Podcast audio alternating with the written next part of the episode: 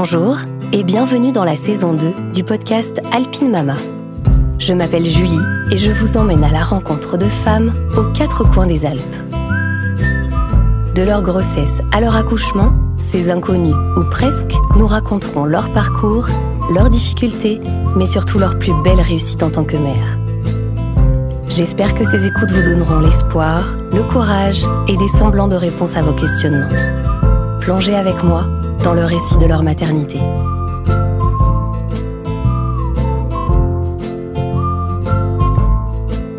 Aujourd'hui, je reçois Juliette, maman de trois garçons prénommés César, Pablo et Albert. Toute cette petite famille vit actuellement avec le papa Célian à Londres jusqu'à leur prochaine destination. Pour ce tout premier épisode hors série des accouchements ailleurs dans le monde, je vous emmène non pas dans un, mais dans trois pays. Alors accrochez votre ceinture car nous nous apprêtons à faire escale en Roumanie, au Mexique et au Brésil. Là où beaucoup d'expatriés rentrent en France pour accoucher, Juliette, elle, a fait le choix de rester dans le pays dans lequel elle vivait pour accueillir chacun de ses bébés. Et en véritable tête brûlée, elle a dû parfois affronter des cultures de la césarienne qui allaient totalement à l'encontre du projet de naissance qu'elle avait imaginé. Autant vous dire que vous allez découvrir d'autres façons de faire, d'autres approches et surtout quelques habitudes culturelles croustillantes. Vous me direz d'ailleurs ce que vous pensez du show brésilien. Bonne écoute. Bonjour Juliette. Bonjour Julie. Merci beaucoup d'avoir accepté mon invitation au micro d'Alpine Mama. Je suis très contente de te recevoir. Avec grand plaisir. Juliette, est-ce que tu peux nous dire qui tu es Eh bien oui, donc je suis Juliette, j'ai 39 ans euh, et j'habite à Londres depuis un an. Et en fait, avant Londres, j'ai vécu dans, trois autres pays. J'ai vécu euh, avec ma famille à Mexico, euh, pendant trois ans. Avant ça, j'ai habité à Rio de Janeiro, au Brésil, pendant trois ans et demi. Et encore avant, j'ai habité à Bucarest pendant deux ans et demi. Et voilà. Et avant ça, j'étais à Paris. Donc ça fait maintenant bah, dix ans que j'ai quitté Paris pour habiter dans ces pays-là. Avec ta famille? Alors avec ma famille, oui. Au départ, on était deux. Euh, puis en Roumanie, euh, on est devenu trois. Et puis euh, au Brésil, on est devenu quatre. Et, et au Mexique, bah voilà, on est, on est cinq maintenant. Et on est arrivé à Londres l'année dernière avec les trois enfants. Trop bien. De quelle famille tu viens, Juliette? Écoute, moi je suis, en fait, je suis la petite dernière de quatre enfants. quatre enfants assez assez répartis en âge parce que euh, parce que mon grand frère est né à 12 ans de plus que moi, ma grande sœur a 11 ans de plus que moi mhm. et mon autre grande sœur a 5 ans de plus que moi. Donc en fait, on est moi j'étais vraiment euh, loin derrière et j'ai pas mal grandi euh, enfin assez tôt, j'avais j'avais 7 ans quand les deux grands sont partis de la maison et je me suis retrouvée avec mon autre sœur. Et après, j'avais peut-être 14 ans, 13 euh, ans, 13, 13, 14 ans quand mon autre sœur est partie. Donc de mes 14 à mes 18 ans, j'ai vécu toute seule avec mes parents, un peu à la manière d'une fille unique. Ouais. Et euh, voilà. Et, et c'est à la fois super et à la fois moins super pour d'autres choses. Euh, le côté fille unique, c'était parfois un peu dur. Euh, mais le côté avoir plein de grands frères et sœurs. Euh, des grands modèles. Ouais, complètement. Et puis ma, ma grande sœur, euh, donc l'aînée, c'était un peu ma deuxième maman. Hmm. Elle, elle gérait vraiment. Enfin, ouais, elle avait quand même déjà 11 ans quand, quand je suis née. Donc, donc voilà, quoi. C'était. J'étais un peu sa poupée. Et puis. Et puis, euh, puis c'est vrai qu'elle a toujours été euh, la deuxième maman. Et je dirais que l'autre, moi, deuxième sœur aussi, a vachement euh, compté dans mon, dans mon éducation. Hmm. Parce que, parce qu'en fait, 50 plus, c'est, c'est assez proche pour être. Enfin, on a quand même une proximité très forte mais euh, peut-être trop, trop, trop éloigné pour mm. avoir les mêmes centres d'intérêt en même temps. Donc, on j'ai pas des souvenirs, euh, enfin, en tout cas très peu de souvenirs de jouer vraiment avec elle, etc. Mais j'ai énormément de souvenirs de partager plein de choses avec elle. Mais pas forcément des choses. Enfin, on n'a jamais des âges très. Voilà, quand il y en a une qui a 5 ans, l'autre a 10 ans, c'est vraiment un trop gros écart mm. pour avoir les mêmes centres d'intérêt. Voilà. Ok. Comment t'as rencontré ton chéri? Alors mon mari, je l'ai rencontré euh, quand j'avais 14 ans, j'étais en vacances. 14 ans au pétard Alors attends, Ah oui. attends, attends, tout doux. Euh, à l'époque, on été, euh, on allait en, en vacances au même endroit. Lui, alors moi, je, je suis originaire d'Annecy, j'ai grandi à Annecy. Et, euh, et en fait, j'allais en vacances en Bretagne chez mes cousins. Et lui allait en vacances en Bretagne aussi, au même endroit, chez sa grand-mère. Il venait de la région centre. Et, et on s'est rencontrés par hasard, euh, par une bande de copains. En fait, par de co- bon, il y avait une petite bande de copains. Mais à l'époque, euh, il n'y avait rien du tout. euh, C'était. C'était vraiment, euh, voilà, la bande de copains. On s'est retrouvés plusieurs étés de suite, je crois deux ou trois étés. Et puis, bah, c'était rien passé. Et en fait, dix ans après, complètement par hasard, on est tombés l'un et l'autre euh, en face dans la rue. Et euh, dans le 15e arrondissement à Paris, Mais non. on habitait dans le même quartier en fait. Et là, je dis, Sans le savoir? sans le savoir, et on s'était vraiment perdu de vue depuis. Donc en fait, euh, moi c'était un copain d'une bande de copains euh, d'été que j'avais un peu perdu de vue aussi entre temps. Et donc je me suis retrouvée nez à nez avec lui. J'ai ah ouais, ce mec, c'est vrai. Euh, voilà, moi à l'époque ça venait de se terminer avec mon petit ami, donc c'est- j'étais vraiment, j'avais pas forcément la tête à ça, mais je, je, il est revenu dans mon scope quoi. Oui, c'est ça. Et c'était le début de Facebook. Avec la petite Mad- Madeleine de Proust qui va bien. Ouais, et je disais, ah ouais, il est bien ce mec. Et c'était le début de Facebook. Et donc là, on, est, on, a pris contact. Lui, il est. Il, Tu fait un petit poc sur Facebook? Voilà, c'était l'époque, c'était. Euh, et puis, et puis lui, il est parti en Chine euh, faire un VIE. Donc voilà, je savais que de toute façon, il n'était pas là, quoi. Mais euh, il m'a dit que par Facebook, ah ma sœur va s'installer à Annecy. Je sais que tu viens d'Annecy, tu auras les contacts et tout, machin. Donc euh, je savais que sa sœur partait habiter à Annecy. Et en fait, euh, je dirais peut-être deux ans après cette première rencontre-là, Ouais. euh, un week-end au pif où je rentre à Annecy. C'était un week-end avec un pont et je n'étais pas du tout seule. Je, je bossais euh, le vendredi et le jeudi était férié. Je- le vendredi après, je commence à me soucier de ce que je vais faire de mon week-end. Je vois que personne n'était à Paris. Et j'appelle une copine d'Annecy qui me dit Mais moi, je suis à Annecy, tu viens, on est descendu en voiture, on te remontera dimanche. Je regarde ma montre, je, je me dis Dernier train dans une heure à Gare de Lyon, j'étais à la Défense. Je prends le truc sans valise, je chope mon train, j'arrive à Annecy. À la fin du week-end, je rentre en voiture avec ma, ma pote. Et, euh, et là, je reçois un texto de Célian, mon mari, qui me dit Écoute, euh, voilà, je, je crois que je t'ai vu euh, à Menton-Saint-Bernard au volant d'une polo pas- grise. Mais Est-ce non. que c'est toi Je dis Bah oui. Bah, la prochaine fois euh, que j'irai à Annecy, euh, je, on ira se boire un verre. Et voilà, et je lui dis, bah, écoute, peut-être qu'on on peut aussi se voir à Paris, vu qu'on habite Paris tous les deux. C'est sera dingue, Et voilà, et genre le- 15 c'est jours après. destin, quoi. Non, ouais, c'était vraiment, c'était assez ouf. Et 15 jours après, on s'est vu à Paris, et là, euh, gros coup de foudre, enfin, ça s'est fait très vite. Et un an et demi après, notre fils est né, naissait. Donc, euh, autant te dire, euh, c'est allé très vite. Parce que vous êtes mis ensemble à ce moment-là. Vous êtes partis à l'étranger ensemble? Oui, mais alors en fait, non, euh, c'est ouais, on s'est on, on s'est rencontrés en 2000. Donc là, c'était en juin 2009. Mhm. On a donc on était à Paris pendant un an en 2009, 2010 et en juin 2010, on a décidé de se marier. D'accord. Lui, il savait qu'il allait être envoyé à l'étranger pour son boulot très prochainement. Il ne savait pas exactement quand. On pensait début d'année 2011.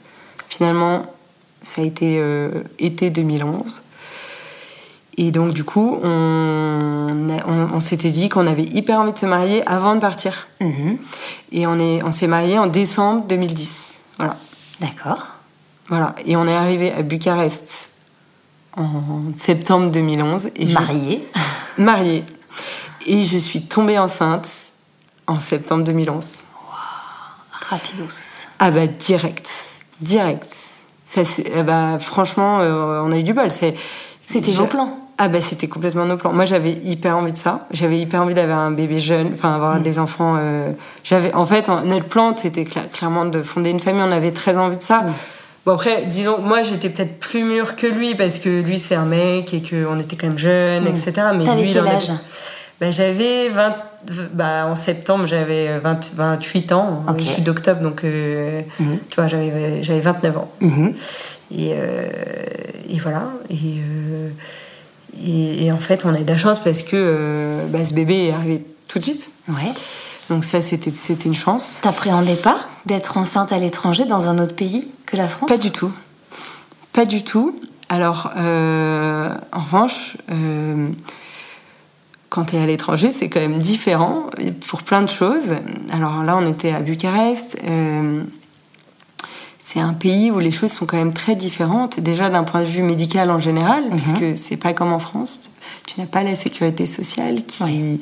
Donc en fait, c'est très. euh, voilà quoi, en gros c'est les riches qui vont se faire soigner, euh, c'est voilà. Et puis tu as une culture pour, pour l'accouchement, tu as une culture de la de la césarienne qui est hyper importante. Ah ouais, d'accord. Alors je sais pas quelles sont les stats, mais c'est-à-dire que c'est monstrueux quoi. Toutes les toutes les toutes les femmes, euh, la plupart des femmes euh, accouchent par césarienne. D'accord.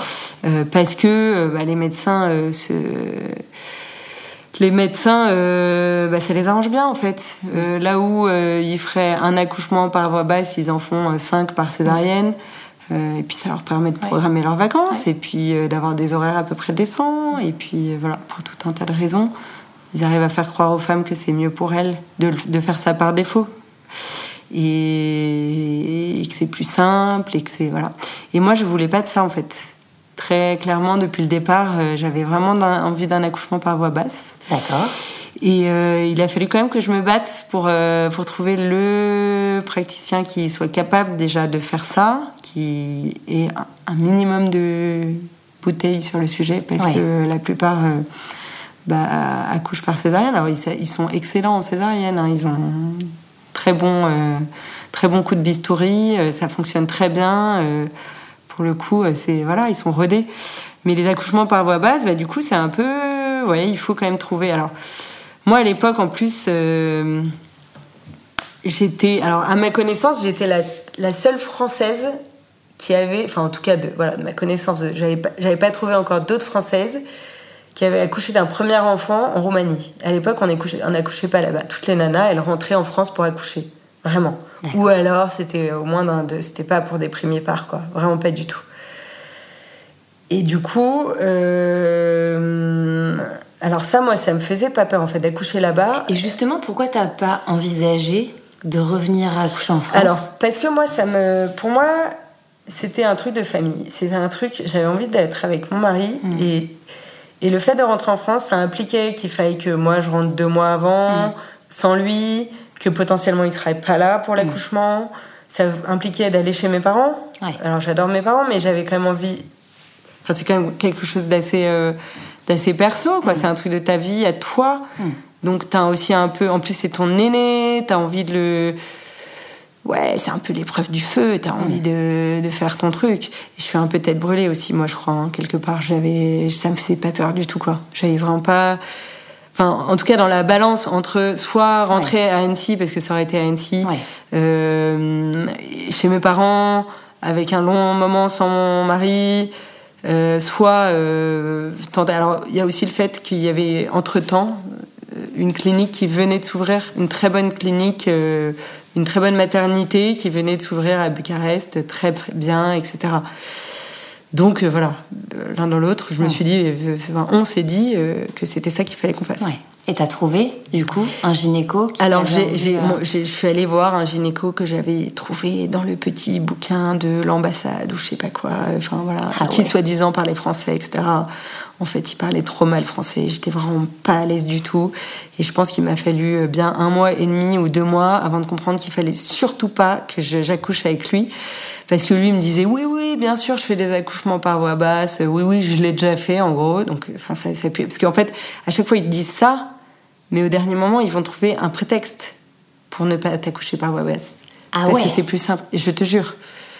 Donc en fait, Ah, quand tu trouves un gynéco qui veut bien faire ça, faut que tu te renseignes aussi un peu. Enfin, moi, moi les, alors, je vais te dire les questions que je leur posais en général, puisque ça a été la même chose dans les autres pays, puisque, en fait, par hasard, je pense, Euh, les deux autres pays où j'ai accouché, c'était un peu la même bataille. Énormément de, parce qu'en Amérique latine, c'est aussi euh, la plupart des femmes accouchent euh, par césarienne. Mhm. Et donc à chaque fois, c'est la même chose. Et moi, la question que je posais en premier, c'est à quelle fréquence vous, vous, pratiquez des accouchements par voie basse? Ah oui, d'accord bah, je me dis, si, mm. si, si, le médecin te répond euh, j'en fais euh, une tous les deux mois, ou s'il dit j'en mm. fais deux par semaine, c'est déjà quand même pas la même chose, tu vois. Ouais, mais donc c'était déjà dans une détermination d'accoucher de cette façon-là, d'une façon naturelle, physiologique.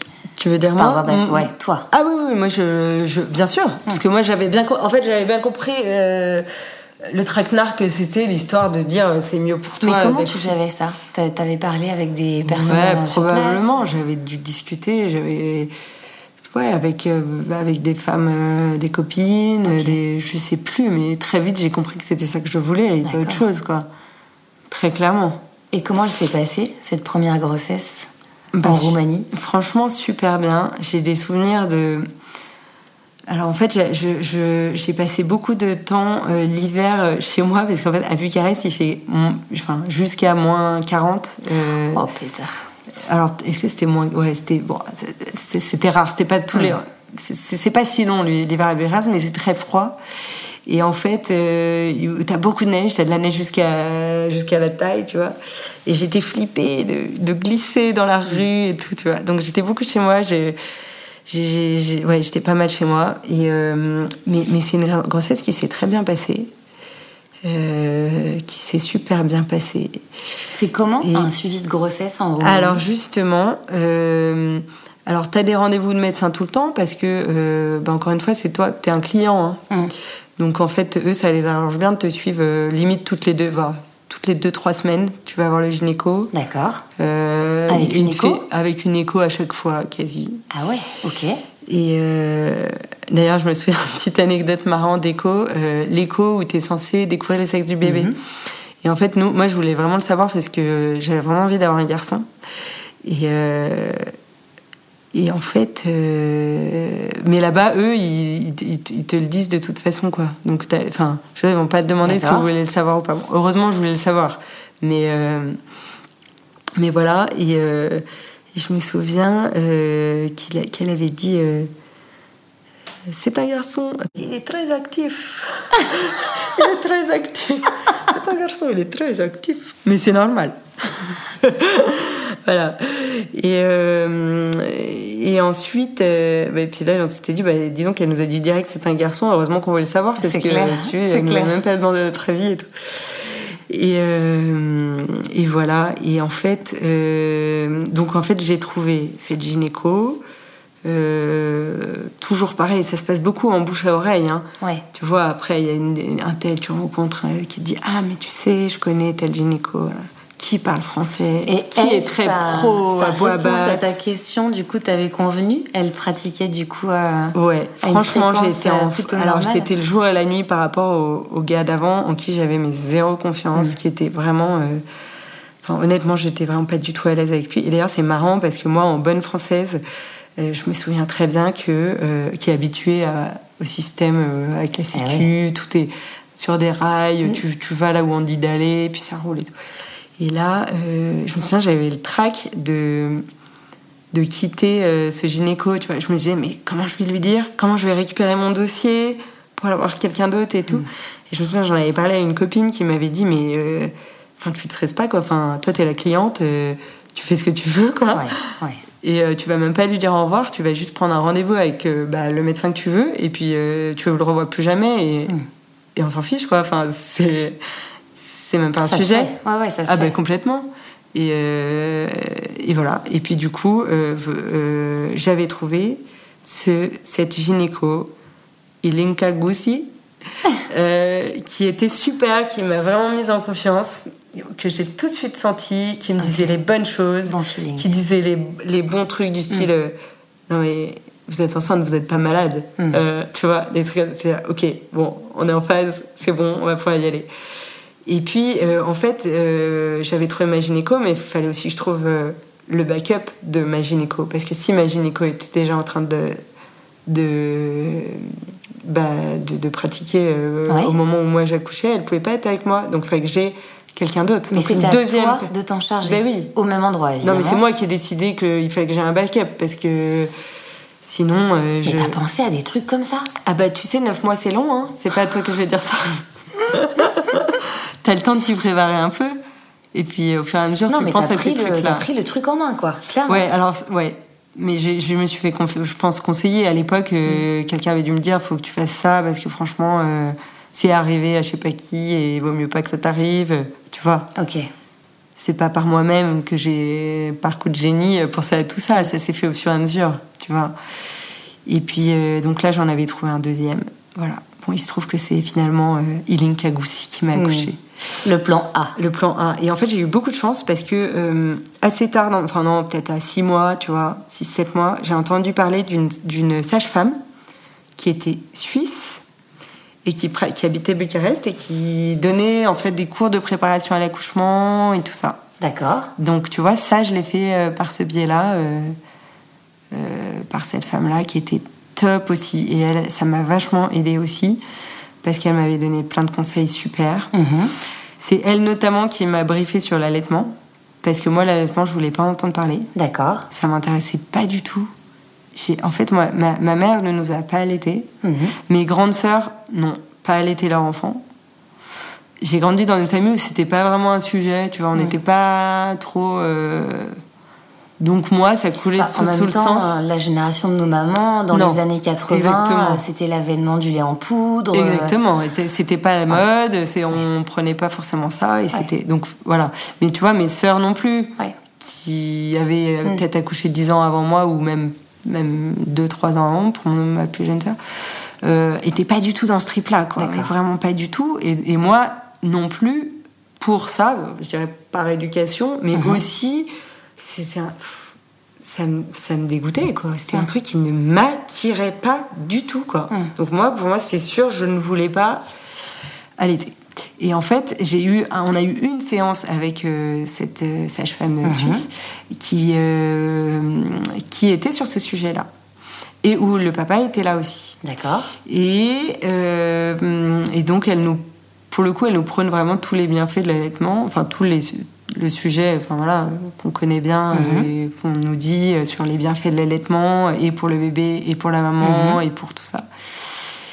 Et moi je suis ressortie de là euh, toujours bête et bornée en me disant non non mais je m'en fous moi je, m'en fous de tout ce qu'elle me dit moi j'ai pas envie ça me débecte. Je ne veux pas habiter et là je me souviens on était dans la voiture avec mon mari et lui il me dit mais euh, ah ouais parce que moi j'ai été complètement convaincue.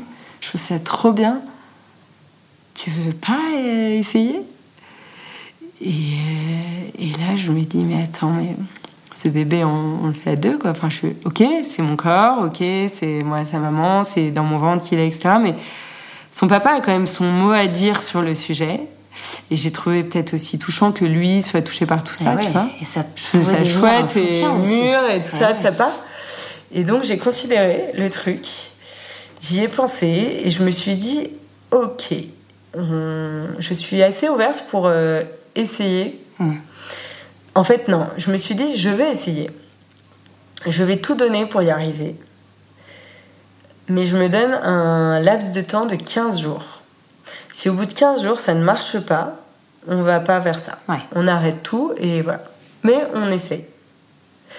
Et c'est ce qu'on a fait et j'ai adoré. Et c'était fantastique. Et ça s'est trop bien passé. Mais attends, attends, l'accouchement déjà, l'accouchement Voilà, oui, non, oui, non. j'ai parlé de ça parce que je racontais un peu eh la sage-femme eh et, que, et que ça, c'était vraiment un, une anecdote quand même intéressante euh, sur, euh, sur, euh, parce que c'est quand même grâce à elle qu'on en est arrivé là. L'accouchement, l'accouchement, écoute, c'était long la fin parce que César est né à terme, terme, terme, terme. Et c'était long. Non, non, il a du net. Euh, alors là-bas, c'est un peu différent parce qu'il compte en une semaine de moins qu'en France. Donc ce qu'il considère être le terme, en fait, c'est même pas le terme en France. Tu vois ce que je veux dire? D'accord. Donc en fait, je pense qu'il est peut-être né euh, en France. Ce serait peut-être deux jours avant le terme, mais moi, ça me paraissait loin, loin parce que parce que j'espérais qu'il allait arriver avant, mm. tu vois. C'était dur. le temps est long à la fin. Oui. Ah ouais, mm. le temps était super long. J'avais une copine en plus d'Annecy aussi qui euh, qui, elle, son terme, c'était genre deux semaines après moi. Elle a couché une semaine avant moi. Donc, tu vois, dans ces moments-là, genre une semaine, ça te paraît ah, elle deux avait mois. gagné la course, c'est clair. ça te paraît deux mois en, temps, en, ouais, en ressenti, quoi. Et donc, du coup, euh, ça, c'était, euh, c'était, ouais, la fin de la grossesse. Euh, donc, cette, cette sage-femme nous avait quand même bien briefé sur.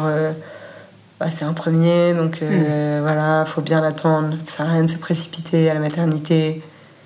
Faut y aller. Faut le rappeler là, parce que faut, en fait, alors je sais plus comment c'était à Bucarest, mais en général, à chaque fois, moi, il fallait que j'appelle mon gynéco en fait. Je prends mon téléphone, j'appelle mon gynéco, je dis je vais accoucher. Et le gynéco, il arrive. Il n'y a pas de notion de sage-femme. Le, le métier de sage-femme n'existe pas en Roumanie. Ah ouais? Non. D'accord. T'as quand même des personnes qui sont là pour aider le gynéco au moment de l'accouchement. Mhm. Euh, Mais c'est forcément elles n'ont pas qui le accouche. statut de. Non, ouais, c'est forcément lui qui accouche. D'accord. C'est forcément lui qui accouche. Et elles n'ont pas de statut de sage-femme comme tu peux l'avoir en France. Mhm. Et, euh, et j'ai le souvenir qu'elles étaient nombreuses. Je sais plus, elles devaient être genre 4 ou 5. Parce que tu as eu des contractions à la maison? Avant ouais, de- ouais, ouais, ouais, ouais. Alors au milieu, oh, il devait être genre, genre euh, allez, minuit, une heure du mat, où là je commence à, sen- à sentir qu'elles se rapprochent vraiment les contractions. Et là je fais vraiment euh, by the book ce qu'on m'avait dit, Mm. je me fais couler un bain, je réveille pas Célian, je laisse dormir, je me dis je, je le réveillerai au dernier moment, ça sert à rien de stresser maintenant, je vais faire mon truc, enfin je vais me détendre et faire euh, ce qu'il y a à faire en Mm. attendant quoi. C'est-à-dire attendre. Et, euh, et puis, euh, voilà, et puis, euh, et puis ça, ça, ça commence vraiment à se concrétiser. Là, j'avais genre le chrono, euh, tu vois, Ouais, c'était vraiment ça. ça quoi. se rapprochait. Jusqu'à peut-être 2 heures du matin, où là, je lui ai dit, écoute, là, il faut qu'on y aille. Ok, on y va. Et on est parti. Et voilà. Et alors là, ouais, là, il y avait. Il a fallu attendre, je me souviens, l'anesthésiste pour qu'elle me pose la péri. D'accord. Je pense que j'étais déjà bien ouvert, j'étais déjà à 4 ou un truc comme ça. Donc, euh, ou alors peut-être à 2, et puis c'est passé à 4 assez vite. Mhm. Et je me souviens que, alors je me suis- il s'est passé peut-être 3-4 heures, mais bon, on a dû me, ouais, me poser peut-être à 6 heures du mat ou 5 ou 6 heures du mat, la péridurale. Et là, ça s'est très mal passé. Parce que je pense que l'anesthésiste qui m'a posé un péri- mes péridurales, c'est- je- si c'était pas la première fois de sa vie qu'elle posait une péridurale, elle était très nulle, en tout Oh, cas, parce qu'elle s'y est pris peut-être à trois ou quatre fois. Elle m'a planté quatre fois l'aiguille Oh, avant, de, avant d'y arriver. C'était l'horreur. L'horreur. Et alors, surtout, moi, j'avais eu ma super sage-femme euh, suisse Mhm. qui m'avait expliqué que parfois, que pour la poser à péri, il faut avoir le dos bien rond. Oui, évidemment, ce qui est extrêmement facile à faire quand t'as un ventre rond. Non, c'est compliqué, mais que, mais que, mais que tu peux, euh, dans une certaine position, y arriver en te mettant, je crois, sur le côté, enfin, je sais plus où, sur Entre le dos, je sais plus, je me souviens plus. Ouais, mais elle m'avait dit que c'était possible. Et donc, en fait, quand l'autre se plantait, tu sais, tu sais jamais, c'est l'enfer, mais à chaque fois, tu dis, bon, là, elle va y arriver quand même. Et non. Et au coup d'après, et puis la nana elle ne parle que roumain, et puis euh, c'est compliqué, et puis. euh, Mais concrètement, t'as une personne qui te traduit? Comment ça se passe? Alors concrètement, la gynéco parlait français, un, français parfait pour. D'accord. Elle. Le- Alors que le premier qui soi-disant parlait français, lui honnêtement, euh, enfin, je veux dire, je parle mieux le grec que lui quoi. Enfin, je veux dire, il, il dit des, des- des mots saccadés et c'est pas fluide et ça, ça marche pas quoi. C'est pas possible, tu peux pas communiquer comme ça dans des moments comme ça. Là, elle parlait très bien et puis en, en Roumanie, il parle très très bien anglais. Donc dans tous les cas, tu peux quand même te débrouiller avec l'anglais. D'accord. Euh, voilà, j'ai un souvenir à ce moment-là euh, où il y a eu, je pense, une infirmière qui était là et qui me tenait la main, qui était vraiment, vraiment chou, tu vois, qui m'a aidé vachement et, euh, et qui m'a dit Ah, c'est un garçon, c'est génial et tout, tu vas la- tu vas l'appeler comment? Non, elle m'a pas dit tu m'as appelé comment, elle m'a dit Moi aussi j'ai un garçon. Et, et je dis ah trop bien et tout et, euh, et elle me dit il s'appelle César. Et là mais, Mais grosse montée d'émotion parce que nous César on savait qu'on allait l'appeler César c'était pas euh, euh, on a une shortlist de trois prénoms et on verra en voyant sa tête comme on l'appelle. Non moi depuis le premier jour où j'étais enceinte je savais que je voulais l'appeler César. Et j'ai réussi à convaincre Célian. Et après, on a. Voilà, moi je savais que c'était ça. Mais quel et donc, hasard. montée d'émotions, elle est. Ouais, hasard, tu te dis quand même, tu vois. Ah ouais. Elle dit César. Et là, je dis, mais. Alors que moi-même, je dis, mais c'est évident, le prénom de mon bébé, je le dis à personne. Il n'y a que, que Ah, nous ouais. qui le savons, on le dira quand il naît. Et là, je dis, mais. Les larmes aux yeux, je dis, c'est comme ça qu'on va appeler euh, notre fils. On va l'appeler César. Et euh, c'était dingo. Ouais, C'était complètement fou. Et, des euh, et voilà. Et puis, euh, et puis l'autre, à un moment, au bout de la quatrième, je dis, euh, je crois, je, je vais me positionner autrement. Et puis, j'ai, et puis j'ai réussi à faire le dos rond. Elle a réussi à la poser. Et voilà. Enfin Enfin. Et c'était chaud. hein. Franchement, ça, ça c'était dur. Première difficulté parce qu'en fait, euh, je t'ai pas dit, mais cet accouchement, il n'a pas été si simple. Euh, j'ai alors euh, la gynéco savait très bien que je voulais pas de césarienne. Mhm. Donc elle, elle, elle était, euh, Elle allait dans ton sens. elle allait complètement dans mon sens. Même si, tu sais, tu sais jamais si, euh, euh, tu sais jamais euh, s'ils vont trouver un prétexte ou pas euh, au dernier moment. Et si, et de toute façon, c'est plus toi à la fin qui va, dé- qui va dire, ah ben non, j'en veux pas. Euh, Enfin, tu vois. En, en fait, la frontière entre la césarienne en urgence Ouais, bien où sûr, il a il fallait le faire ou pas. pas. Ah oui. Voilà. Donc moi là, ça y est, j'étais dans les rails, j'avais accepté ça, j'avais accepté cette gynéco et j'étais en confiance. Et voilà. Et en fait, euh, donc là commence, euh, là je rentre vraiment dans la salle de travail, etc. Et, euh, et là, c'est long, c'est long, c'est long, c'est long. Pas si long que ça, mais c'est long. Enfin, c'est peut-être une heure ou je sais pas quoi. Et là, elle me dit, le bébé ne descend pas. Le bébé ne descend pas. Et il y a eu un moment charnière où, euh, donc je, enfin vraiment, c'était compliqué quoi. Il, il descendait pas. Et en fait, il y avait un, il y avait un problème, c'est que mon cordon était trop court D'accord. et que ça faisait yo-yo. Ouais. Il descendait et il se faisait Ah. retirer quoi. Donc c'était compliqué. Je- il faisait du saut à l'élastique dès le. J'ai l'image. et voilà, tu l'as. Euh, voilà. Et, euh, et là, elle a dit, il va falloir. il y a eu un moment où elle a dit, le bébé est en difficulté. Là maintenant, c'est maintenant ou sinon on passe au bloc. Ouais. Et là, elle a dit, euh, le mari, enfin tout le monde, en gros tout le monde sort, hop, tac, et, et lui, je pense qu'il a vécu le pire moment de sa vie puisqu'il est sorti à un moment où il a dit, le bébé est en difficulté, ça va pas. Ouais, quelle horreur. Et il a passé les pires minutes de sa vie parce Ouais. qu'il il voyait, il, Il était dans s'est dit- l'attente, quoi. Et puis il se disait, euh, ça se trouve, j'ai plus de femme, j'ai plus d'enfants, quoi. Enfin, il, il imaginait le pire, quoi. C'était Ouais. compliqué pour lui. Et puis, euh, et là, moi, dans ma tête, je me suis dit, ok, c'est maintenant. Faut tout donner. tout donné, C'est maintenant tout ou ce que je pouvais, quoi, mais vraiment. Et là, elle a dit, ok, euh, je sors la ventouse. Donc ventouse, ventouse, épisio, tout, le- tout, tout, tout ce qu'on Tout le peut- tintouin. tout le tintouin, euh, vraiment agréable et sympathique. Et, euh, et voilà. Et en fait, euh, ça, il a fini par sortir. Youhou Il a fini par sortir et, euh, et, et voilà, il a rien dit. Je savais au fond de moi qu'il- que ça allait et qu'il fallait pas que je me stresse.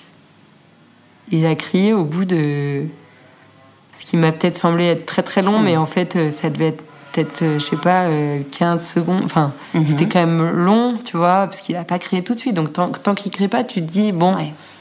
vas-y, c'est le moment là. Mais au fond de moi, j'étais quand même en confiance. Je, je savais quelque part que mon bébé allait bien. Mm. Il s'est mis à hurler. Et puis voilà, tout, tout nickel. Alors, ce qui était moins nickel, c'est que. ton mari est Voilà, j'allais y venir. Ah ouais. Parce que ce qui était moins nickel, c'est que ce- le pauvre est rentré par la, en gros, la mauvaise porte, quoi. Genre face à moi. Donc, vision d'horreur, puisque La boucherie. la boucherie totale.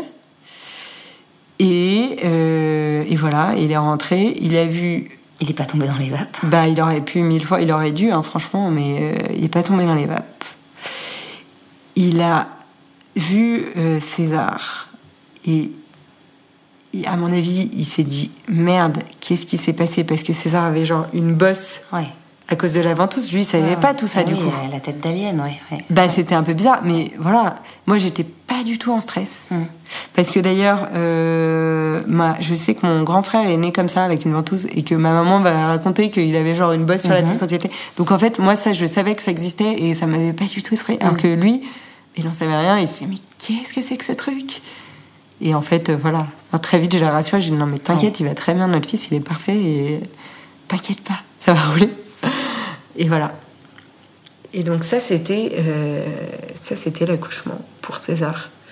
Et après euh, j'ai adoré j'ai adoré cette clinique, c'était vraiment tout petit, très très doux. Je me souviens de la douceur de tout le monde, du personnel. Enfin j'étais c'était vraiment le cocon mais doux doux doux, tout le monde était trop doux.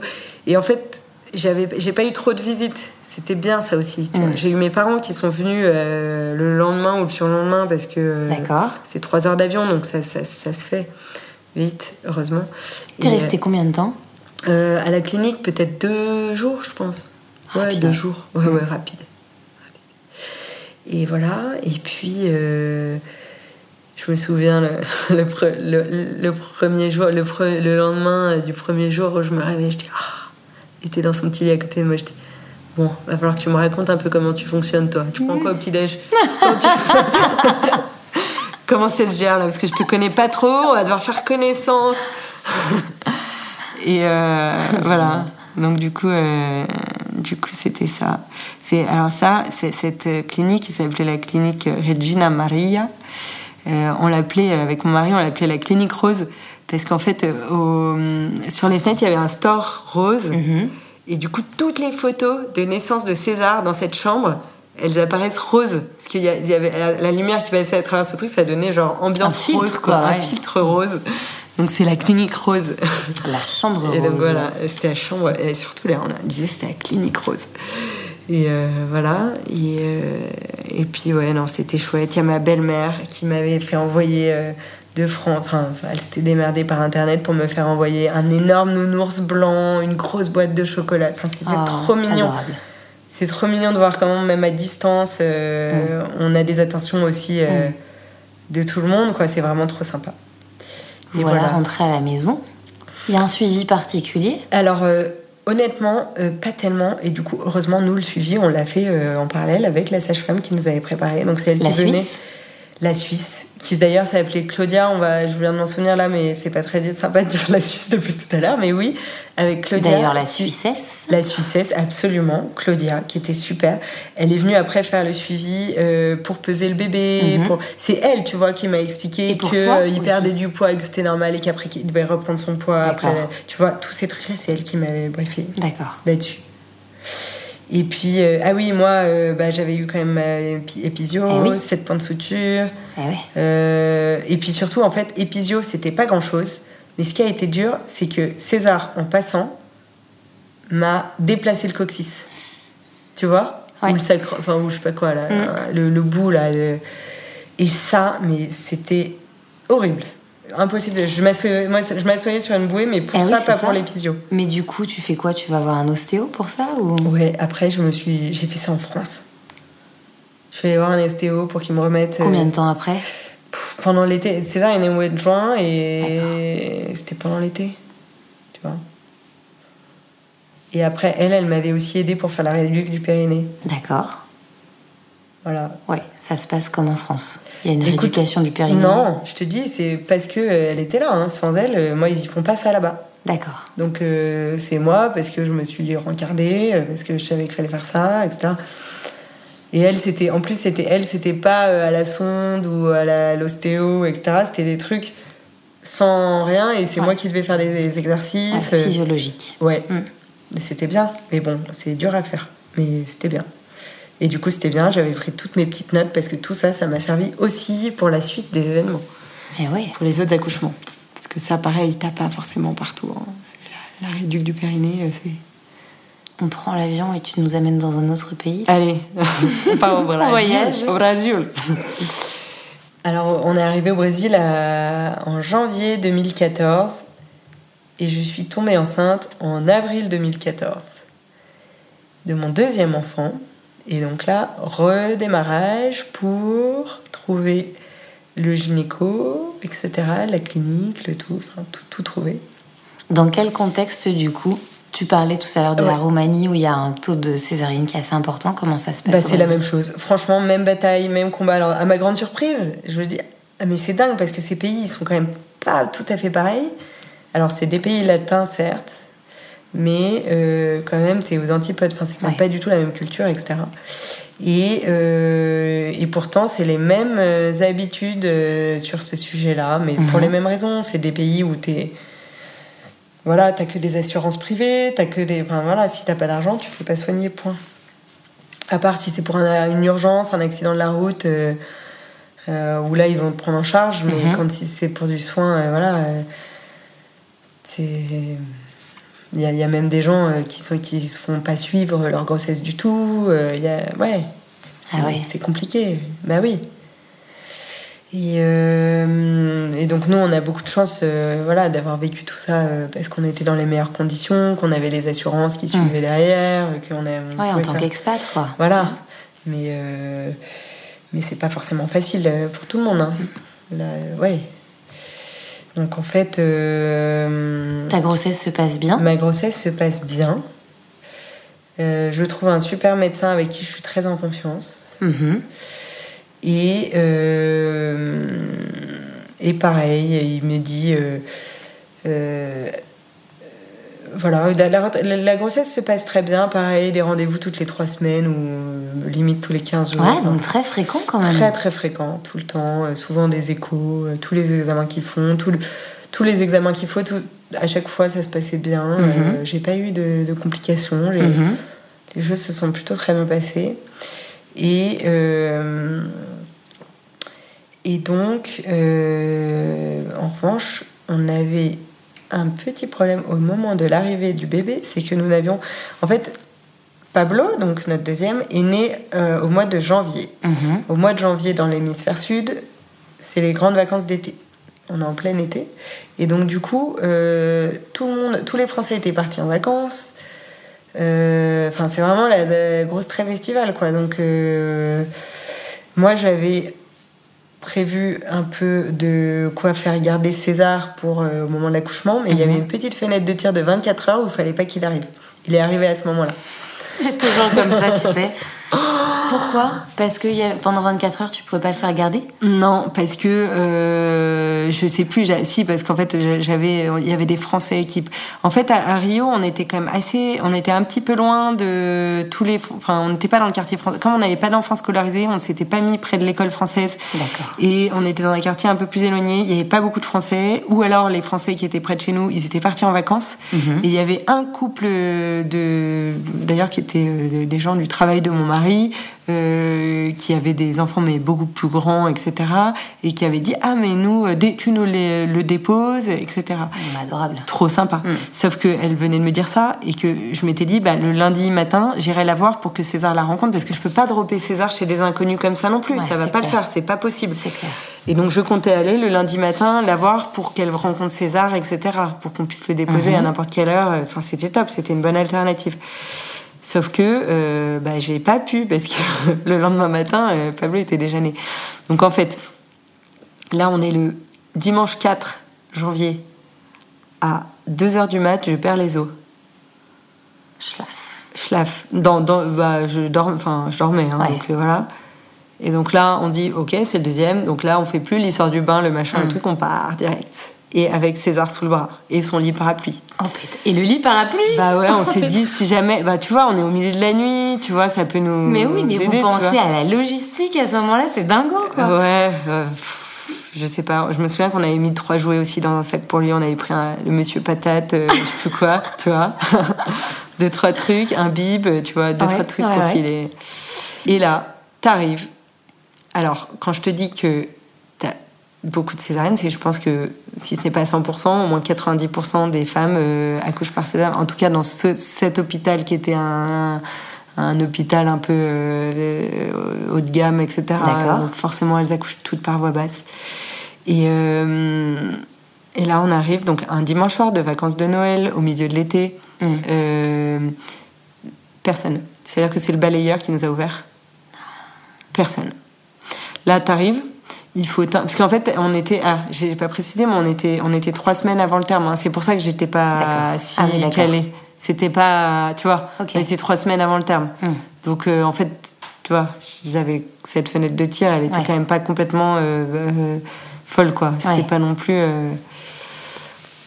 voilà. Donc du coup en même temps il n'y a pas de répit pour les accouchements vacances ou pas vacances ah bah si parce qu'en fait comme quand tu fais que des césariennes si tu veux ah oui oui oui, tu vois Tout est programmé. Mm. Donc j'entre dans un truc, mais vide de chez vide, quoi. Il y avait même personne à l'accueil. Et là, en fait, il faut que tu te enregistres, il faut que tu mettes ta carte bleue, il faut que tu... Et tant que t'as pas fait tout ça, on est s'occuper de toi. Donc il y avait mon mari qui était avec mon fils sur ses genoux et qui était avec... Là pour le coup, il y avait quelqu'un euh, au guichet pour payer, mhm. là. Euh, en train de faire tous les papiers, machin et tout. Et moi, assise dans le hall d'entrée, donc sur une chaise du hall d'entrée, avec, je pense, une flaque aussi. Euh, c'est-à-dire que je perdais euh, les os, quoi. Personne n'en enfin, personne s'occupait de moi, quoi. Tant que je, je te jure. Et ça commençait à bien, bien, bien contracter, quoi. Vraiment.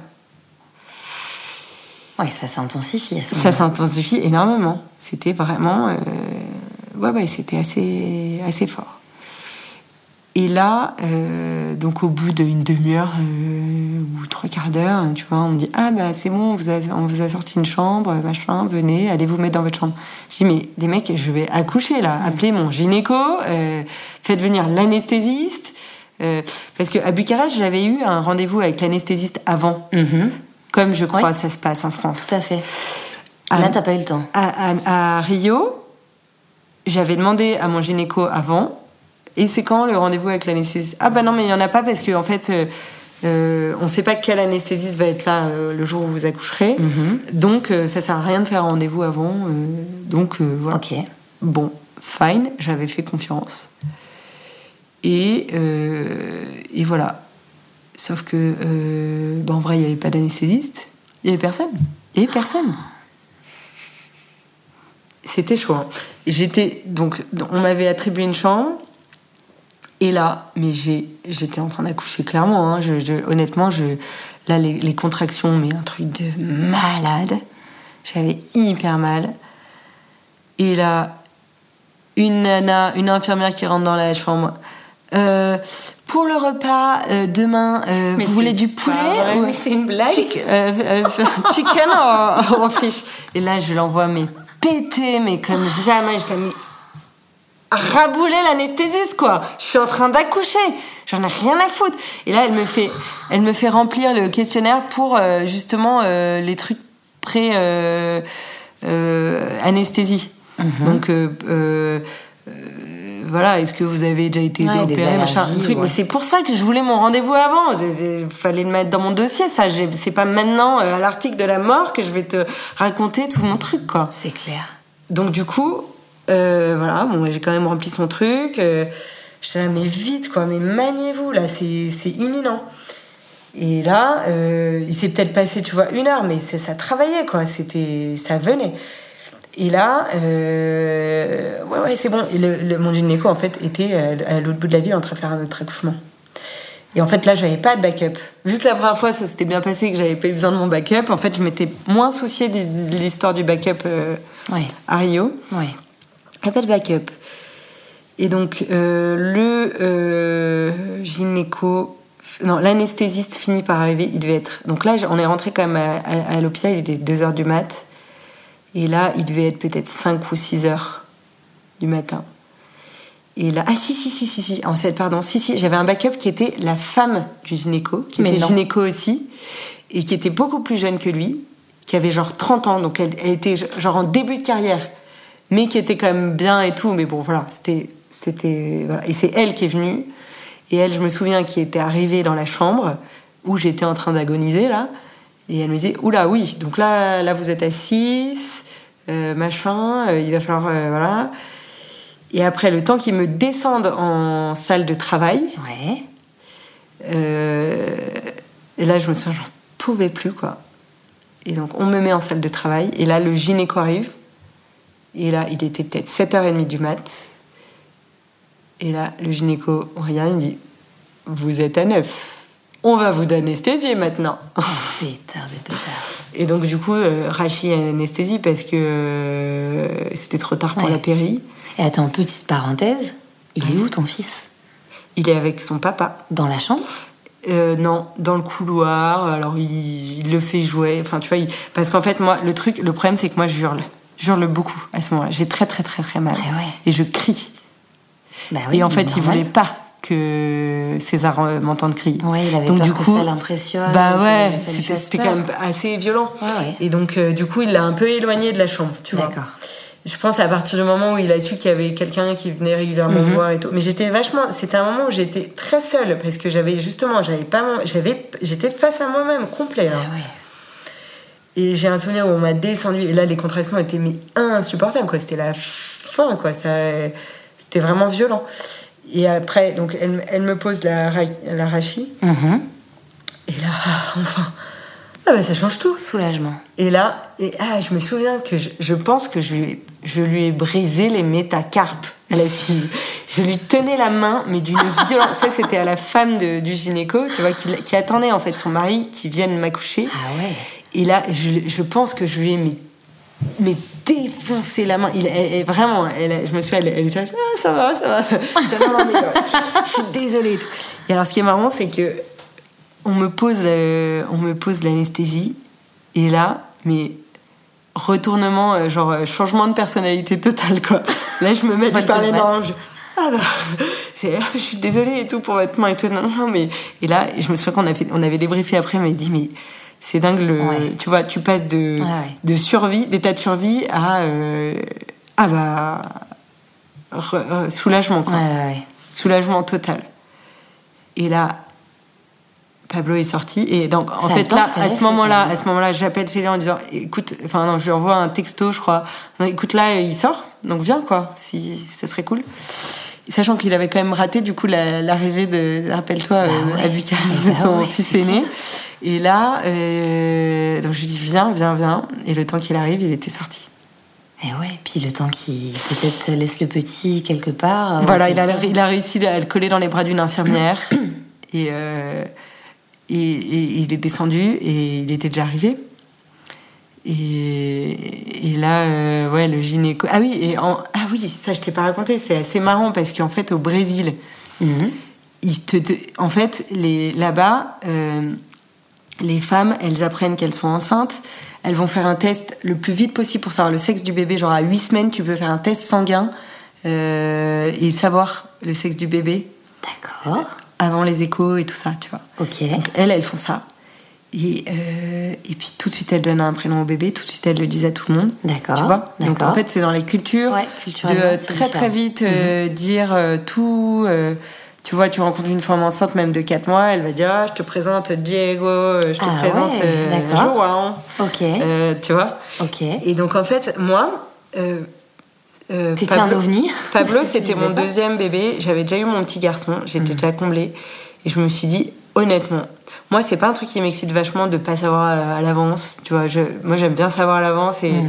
et, et, je- et c'est pas un truc qui. Voilà. Mais je Oui, me ça disais. pas à cœur de garder Non. la surprise Mais je me disais, j'ai quand même envie de savoir ce que ça fait. Mm. Et c'est un peu la chance de ma vie de savoir ce que ça fait. Mm. Et que- parce que si jamais on a encore un enfant après et qu'on a eu deux garçons, c'est sûr qu'on voudra savoir le sexe. Mm. Alors que si, tu Ouais, vois, tu vois ce que je veux dire, Ah c'était ouais, un peu la, à la chance de savoir. euh, Et donc on s'était gardé la surprise. Et du coup là-bas, mais laisse tomber quand je disais aux gens que je savais pas le sexe, mais ils, ils, ils comprenaient pas quoi. J'avais l'impression que le sol se dérobait sous leurs pieds. Donc Ah ouais. déjà que je disais pas le prénom, mais en plus pas le sexe. Enfin c'était ça. C'était vraiment très très très bizarre. Culturellement, c'était vraiment très bizarre. Tu vois, Ah et oui, eux, tu vois, ils prévoient vachement à l'avance. Et d'ailleurs, ce qui est très marrant aussi, c'est que à Bucarest, c'est l'inverse. Ils sont ultra superstitieux. Donc, tu limites, tu n'achètes même pas le berceau du bébé avant sa naissance, tellement c'est euh, le mauvais. Enfin, c'est. Ah ouais, d'accord. Tu vois ce que je veux dire? Et là, c'était Et là, l'inverse, c'était l'inverse, totalement. Donc, c'est quand même euh, Ouais, super hyper étonnant. Tu vois, culturellement, Ouais. c'est vraiment. euh, assez marrant de voir ces différences de Mm. manière. D'aborder les choses, de voir les choses. Pour certains, certaines choses coulent sous le sens, pour d'autres, c'est l'inverse. Enfin, Ouais, c'est clair. Tu vois Ah ouais. et, euh, et voilà. Et donc, en fait, euh, seul mon gynéco savait le sexe du bébé. D'accord. Tu vois Et donc, à chaque fois, d'ailleurs, à chaque rendez-vous, je lui rappelais. Je dis, hé, t'as pas oublié, tu me le dis pas, hein Tu vois Parce que fallait, parce que eux, ils sont tellement Oui, habitués que. évidemment. Tu vois Et à chaque fois, il était d'ailleurs très sympa. Et mais bien sûr, je sais et tout. Et, euh, et, et du coup, euh, du coup, quand il est arrivé, il a dit alors, c'est quoi son prénom et tout. Et en fait, je, je- le bébé est sorti, on me l'a posé peau à peau. Donc mon mari n'était pas là, hein. donc j'étais seule avec Pablo, sans savoir son sexe. On me l'a collé sur moi. C'était, c'était trop chou. Et puis, euh, et puis là, je me dis merde, c'est quoi? Je soulève parce qu'il avait quand même un petit, un petit drap autour de lui. Je soulève, ah, c'est un garçon. et voilà. Et, et donc là, j'ai dit, eh ben, c'est Pablo. J'ai dit, du coup, je l'ai dit au gynéco et à sa femme avant que Céline le sache. Ouais. Je dis voilà, il s'appelle Pablo. Et voilà. Et il est arrivé juste après? Et il est arrivé juste après. Il est arrivé juste après. Et voilà. Et, et- et en fait, euh, en fait, voilà, les choses se sont quand même bien passées, tu vois. C'était un accouchement du coup nat- naturel de chez naturel, tu vois. J'ai eu donc là, j'étais anesthésiée juste pour l'expulsion, mais ce qui n'était pas un mal finalement. Euh, là, il y a eu juste une petite déchirure, euh, rien de de violent. Ils Et sont en fait, comment sur l'épisio au Brésil? Je sais pas trop, je me souviens plus, mais vu que j'en ai pas eu, euh, euh, bah ils en font, hein, mais je pense, mais là tu vois, il a laissé, tu vois, ça a suivi de toute façon le Ouais, deuxième. le peu dé- déjà d'accouchement par voie mais c'est ça, Ouais. tu vois. Mm. Donc euh, ouais, non. Donc euh, il... Et les gens réagissaient comment quand tu leur disais que t'allais accoucher par voie basse là-bas? Ils hallucinaient. Non, mais déjà que j'ai deux enfants, déjà c'était déjà waouh, tu vois. Parce que souvent ils ont. euh, Là, je te parle de la classe, euh, la, la- la classe plus plus, tu Mhm. vois. Ils ont plutôt peu d'enfants. L'enfant est roi. Mhm. Donc déjà ceux qui ont deux enfants, c'est des familles nombreuses de chez nombreuses, quoi. Tu vois, c'est vraiment. euh, Donc déjà, Ah ouais. waouh, t'as deux enfants, waouh, deux enfants par voie basse. Mais j'étais, j'étais genre une surhumaine, quoi. Ouais, ouais, ouais. Mais vraiment. Et euh, autre anecdote assez marrante, c'est que donc, dans cet hôpital où il n'y a que des accouchements par césarienne, tu sais, les Brésiliens, ils ont le goût du spectacle. hein. Le, le, le carnaval, euh, Ouais. la samba, tout ça. Tu as, tiens-toi bien, des salles de projection de l'accouchement en direct pour la famille et les amis, avec euh, petit four champagne Arrête pour suivre l'accouchement en direct sur écran géant. Mais je non. te promets. Mais j'ai jamais entendu Ah bah ça de voilà, ma maintenant vie. tu l'entends, c'est la vérité, je l'ai vécu, c'est au Brésil. Ça se passe comme Une ça. salle de projection avec champagne tu et peux petit louer four. une petite salle euh, privée euh, pour euh, pour projeter, euh, enfin pour euh, pour suivre en direct live l'accouchement euh, de Joa, hein, parce que tu sais à l'avance son prénom et compagnie, donc il y a déjà des panneaux dans tous les sens, machin, des banderoles, des ballons. Ah ouais, ouais c'est hyper drôle, c'est hyper marrant. Et ce qui est Mais drôle même aussi, pour les césariennes, du coup? Ah bah que pour les césariennes, tout est programmé justement. C'est dingue. Alors je sais pas ce qu'ils projettent exactement. À mon avis, c'est pas non plus euh, une vue. euh, Oui, j'imagine, j'imagine. euh, mais tu vois, t'as la projection de l'arrivée du bébé où tout le monde. Que tu te passes en replay à la maison Mais après, évidemment, mais nous on avait, je te dis, je- c'est marrant parce que j'allais accoucher et on avait fait un, on était allé goûter chez des potes et qui étaient des, des, elle est brésilienne et lui est argentin. Et il nous disait ah bah attendez, euh, donc on- était allé les voir parce qu'ils venaient d'avoir un bébé. Mhm. Ah bah attendez, on va vous montrer le film de l'accouchement. Mais non. Ah t'es sûr Ouais, attends et tout. Ils le mettent et là on voit le film de son accouchement. Et moi je l'ai accouché genre trois semaines après. Je dis, Mais non. je ne veux pas voir ton accouchement. Je ne veux Ah ouais, je te jure, ils sont hyper. euh, pas du tout, aucune pudeur là-dessus, hein, vraiment super. euh, Non, mais c'est Et puis surtout, je te dis, c'est quand même, une autre culture est complètement euh, Ah mais ça différente n'a et rien à voir. des trucs euh, Ah bah que t'aurais même puis pas imaginé. des trucs c'est très à l'option tu vois plus tu enfin, tu vois c'est très business hein, Ouais. tout est orienté très très business donc euh, c'est amusant quoi de voir euh, ouais Là, tu m'en apprends une belle. c'est quand même drôle et puis Mm. alors dès qu'il y a une naissance et par ailleurs il y a dans les couloirs t'as des télés partout D'accord. Et t'as un truc genre comme dans les matchs de basket. Mais non. Pablo vient de naître, 3 kg 8. Je te jure. pas vrai. Je te jure. Et après, sur le site, euh, t'as les bébés qui arrivent, la photo du bébé euh, actualisée. Et ça, j'avais dit à mes parents pour qu'ils puissent aller voir le. Ouais. Sur le site internet Sur le site de, l'hôpital. l'hôpital, t'as les, les- les- chaque naissance et euh, genre toutes les, je sais pas, toutes les 10 minutes, il doit y avoir une naissance. Enfin, je dis un truc au pif, mais parce que c'était une grosse machine. Hein. Cet hôpital, il y avait Ah, vraiment. c'est plus moderne beaucoup que l'acte de naissance dans le journal. hein. Ouais, c'est plus moderne, c'est sûr. Dans le Dauphiné. C'est quoi votre profil Insta? Je vous tag hein, sur, le, la photo. Bah maintenant, ouais, maintenant, depuis, euh, c'est clair. Non, mais c'est marrant. C'est quand même marrant, hein. Tu vois, c'est vraiment différent.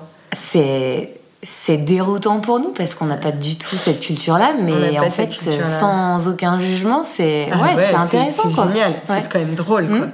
Mais nous, on, tom- on tombait de notre chaise, mais Ah ça bah, nous a fait marrer. Quoi. Et puis pareil, tu vois, sur toutes les portes des chambres, t'as euh, une superbe pancarte avec le prénom du bébé, le truc euh, en bois, machin, qui a été fait à l'avance. Ah ouais Ben, parce que vu que ça fait 9 mois qu'ils savent le prénom de leur bébé, ils ont eu le temps de la préparer, la pancarte. Et sur chaque porte, t'as ça. Moi, j'étais la seule qui avait pas de pancarte sur ma porte. Et pas de visite d'ailleurs, parce que en plein mois de. Ah bah oui, Tu vois? Donc, Trop drôle. dingue. Et alors. euh, Ah oui, et puis aussi, t'as le truc. euh, T'as la maquilleuse qui passe pour la photo. tu, tu viens de faire ta manucure et ton. Et limite ton brushing et ton maquillage. T'as la maquilleuse qui passe Ouais. dans ta chambre. T'as la maquilleuse qui passe, euh, t'as. Ouais, non, t'as plein de. Ouais, c'est- c'est pas mal, ouais. Ok. Donc, ouais, c'est marrant. C'est marrant. c'est plein de souvenirs Ah marrants. ouais.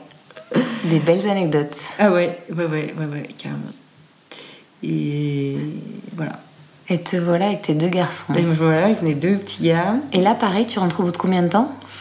Euh, d'où de la clinique, euh, deux jours pareil, je crois. D'accord. Tu vois, comme il, comme il est né dans la nuit euh, ou dans le matin très tôt, euh, c'est deux jours. Ouais, si, deux jours. À chaque fois, je négociais. En général, c'était un jour D'accord. et je négociais deux. Pour les Ah trois, ouais. j'ai fait ça, ouais. Ah, donc c'était quand même très rapide. Ouais. Bah ouais, ouais, ouais, il garde pas longtemps. Ok.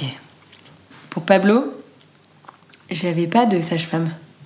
D'accord. T'étais suivie par un gynéco. Juste le gynéco de Ok. ville, en fait. Ok. Et, euh, et en fait, euh, bah heureusement, j'avais eu déjà un premier, et j'avais déjà eu toutes les, les bons conseils de Mhm. Claudia euh, de la Roumanie. Donc heureusement, ça m'avait. euh, Enfin, tu vois, c'est un peu.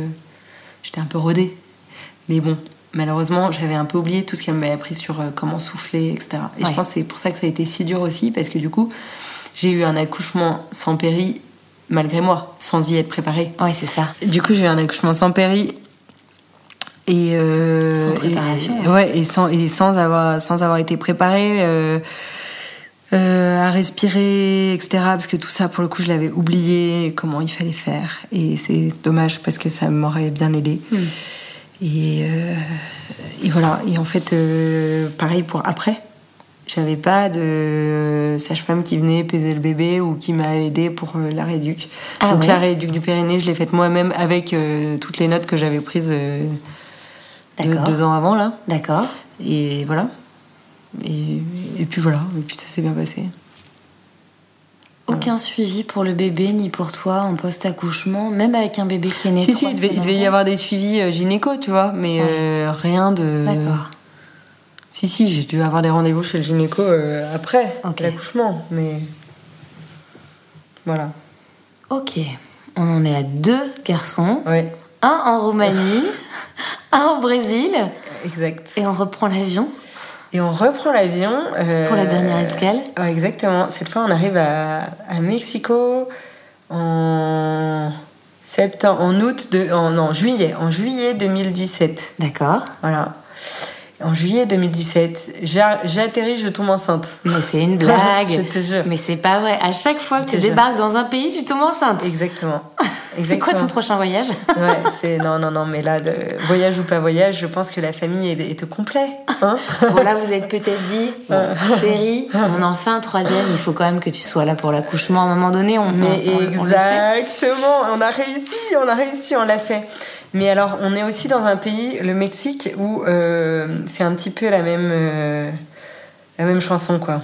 Ah oui. Euh, c'est l'Amérique latine, hein, c'est toujours pareil, que des accouchements par, la- par césarienne pour les mêmes raisons.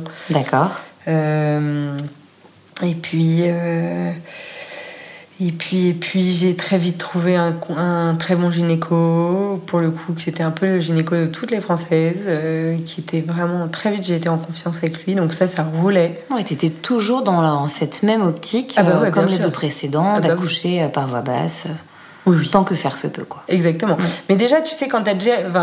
le premier accouchement, euh, pour moi, ça avait été vraiment. Une, je l'avais vraiment ressenti comme une victoire d'avoir réussi à accoucher en Roumanie. Euh, la première française de son premier. Enfin, je me suis dit, waouh, maintenant, il peut plus rien m'arriver, tu vois. Ouais. Et au Brésil, je me disais, bon, bah voilà. Au pire, euh, Ouais. j'ai une césarienne, j'ai une césarienne. Enfin, tu vois, j'aurais tout essayé, au moins, euh, c'est pas, pas, pas dramatique. Mm. Et là, le troisième, bah, pareil, maintenant que j'étais lancée, euh, évidemment, je voulais, je voulais accoucher aussi de la même manière. Et du coup, euh, j'ai trouvé le bon gynéco très vite. Et alors là, je lui ai dit, mon vieux, je suis désolée, mais je veux mon rendez-vous avec l'anesthésiste avant l'accouchement. Euh, je veux euh, savoir ce qui se passe si tu peux pas arriver vite. Ouais, t'as Euh, tout affiné pour Bah, le j'ai troisième. affiné, quoi. Ah j'ai ouais. pimpé le truc. Ah ouais. Sauf que euh, il m'a dit mais t'inquiète pas. Euh, c'est la voie est tracée, c'est ton troisième. Euh, t'es en pleine santé, tout va bien gérer. T'es encore jeune et tu vas, il va sortir comme un poisson. Il m'a dit en espagnol. Il va sortir comme un poisson celui-là. Et euh, et voilà. Donc lui, pour le coup, on a tout de suite voulu savoir le sexe. Mhm. Et voilà, et on a su que c'était un garçon. euh, On était très contents. On s'est dit au début, ah, c'est pas une fille. Et puis en fait, au bout de cinq minutes, oh, mais il est, c'est trop cool. Il, va- il va s'entendre avec ses frères. Puis on, on disait aux frères, ils disaient, nous, on veut un garçon pour avoir plus de jouets de garçons. On veut pas une fille. Donc en fait, voilà, tout le monde était content. Et ben voilà. Et, euh, et on a. Et voilà. Et alors, euh, suivi de grossesse se passant très bien. hein. Je- je- mais alors, euh, ce qui est génial euh, en Amérique latine, et en, en particulier au Mexique, mais même au Brésil, c'était pareil, c'est qu'en fait, tu as un espèce de rapport avec ton médecin qui est hyper à la cool, quoi. Je veux dire, c'est pas du tout formel. D'accord. C'est-à-dire que tu fais la bise à ton médecin, tu le tutoies. Ah ouais? Ouais, tu l'appelles par son prénom. Et inversement. Lui tutoie, euh, tu vois. Ah oui, très- effe- effectivement, un- d'un mais, mais parce que là, oui, mais parce que là-bas tout ouais. est informel comme ça. D'accord. Tout, tu tutoies tout le monde, tu, enfin c'est cool quoi. C'est c'est très, il y a pas du tout de Et tu formalité claques là-dessus. la bise à ton Tu gynéco, ça, claques la dingue. bise au- mais à tous tes médecins, ouais, sans souci quoi. Vraiment. Ah ouais. C'est pas formel. C'est marrant. Et, euh, et en fait, euh, bah, je, je lui ai. Voilà, donc il m'a dit non, non, mais ça va bien se passer, t'inquiète. Et en fait, euh, donc je suis arrivée. Pareil, alors là, pour le coup, c'était bien rodé aussi pour le, la gestion des autres enfants. Ouais. Voilà, ça aussi, c'était. J'aime mieux te dire que on avait euh, quelqu'un chez nous en permanence, euh, dans 15 jours avant, 15 jours après, euh, pour être Ouais, sûr parce que, que c'est ça. un, un Voilà. sous chaque Et bras, ça aurait été compliqué. Et c'était ouais. très très bien géré puisqu'on avait une nounou ce soir-là. Et Mhm. pareil, c'était la, la nuit. Il y avait genre à 2h du mat, j'ai eu des contractions, etc. Et euh, et il y avait déjà la nounou qui était là et qui, en plus euh, voilà, gérait les enfants pour le- les emmener à l'école le lendemain, etc. Voilà, Donc, il la connaissait, donc c'était beaucoup plus facile. voilà, exactement. Et en fait, on est parti, voilà, non, on est parti peut-être à 11 euh, On avait un dîner. On, avait un- on était à un dîner et on s'est barré du dîner un peu tôt parce que je commençais vraiment à avoir des contractions. Ah ouais. Ouais, on s'est barré un peu tôt et, euh, et on est allé à l'hosto direct. Ouais, tu, tu sais qu'au troisième, tu Ah bah ouais, ça va temps. vite quoi. Mm. Et voilà, et on est allé et en fait, euh, non, un peu fausse alerte. Mais ils m'ont quand même gardé toute la nuit. D'accord. Et, euh, et le matin, euh, le matin, ça avançait pas très vite. Et, je, et ils m'ont mis de l'o- de l'oxytocine pour un Mhm. peu déclencher le truc. T'avais pas perdu les os cette fois? Écoute, je ne me rappelle plus, je pense que si. Mais alors, je j'ai plus trop de souvenirs de quand ou comment. Pour le coup, ça m'a moins marqué. Mhm. Mais si, j'avais perdu les os. Alors que pour le premier, j'ai pas précisé, mais je n'ai jamais perdu les os. On a dû me percer la poche Ah ouais. pendant le. Et euh, Pablo, bah, le deuxième, c'était euh, voilà, hein, je raconté tout à l'heure, Ouais, euh, j'étais assise, euh, non même ouais, et puis je continuais à perdre euh, du liquide amniotique tout le- enfin, en attendant Dans le euh, qu'on hall donne- d'entrée. voilà, qu'on donne une chambre. Pendant Et lui, euh, non, je me souviens plus pour le troisième euh, ce qu'on, ce qui s'est passé, euh, à quel moment j'ai perdu les os, non, ça je me souviens plus. Mais en revanche, ça s'est très très très vite passé puisque ils ont dû mettre le cytocine à 10h, 10h30 du matin et à Ouais. 11h il y a un essai. Et alors là, pareil, pas d'anesthésiste, pas de gynéco. Gynéco en train de, de faire un autre accouchement dans un autre hôpital. Donc en fait, euh, là pour le coup, j'avais aussi un peu baqué le truc. Je m'étais fait une petite séance de révision de respiration Mhm. avec une sage-femme que j'avais trouvée. D'accord. Et ça m'a aidé. J'avais un, un brumisateur Evian là. Et entre la respiration et ça, ça m'a sauvé mon accouchement, je pense. Et aussi le fait que ça a été ultra rapide. Ah ouais, parce qu'en fait, je pense que ça a duré peut-être 20 minutes les, les- les contractions horribles là. J'en ai peut-être eu 5, tu vois, de Ah ouais. atroces. D'accord. Donc en fait, ça se gère. Ouais, méga rapide. Ouais. Et là, le, enfin, Célian était là avec moi. Et euh. Vous avez conjuré le sort. on a conjuré le sort. Le gynéco a fini par arriver. Il m'a dit, je suis désolée, sachant qu'il m'avait droit dans les yeux promis que ça ne se reproduirait pas ce que j'avais vécu à Rio. Mais il dit, mais non, c'est impossible, ça va se gérer, etc. Et là, il, faisait un peu profil bas parce qu'il Ouais. avait vu que c'était un peu foiré sur le coup. Et il me dit, tac, pareil, ra- rachis anesthésie, tac, tac. J'étais ouverte à 9, enfin, peut-être un peu moins, peut-être Mhm. 7 ou 8 cette fois-ci, mais bon. Voilà, c'était déjà bien, bien engagé quand il m'avait anesthésié. Et, euh, et là, donc, Célian était là. Et là, il y avait cinq personnes en face de moi et le gynéco, tu vois, au milieu. Cinq Et ça personnes piaillait dans tous les sens et tout. Et là, le gynéco, tout d'un coup, il dit Stop On arrête tout Je ne veux plus rien entendre. Maintenant, vous allez voir un accouchement magnifique. Je te jure, il dit ça. et là, du coup, Waouh. on se regarde avec Céline, on dit Ouais, bon, nickel. C'est le générique d'introduction. Voilà. Nickel.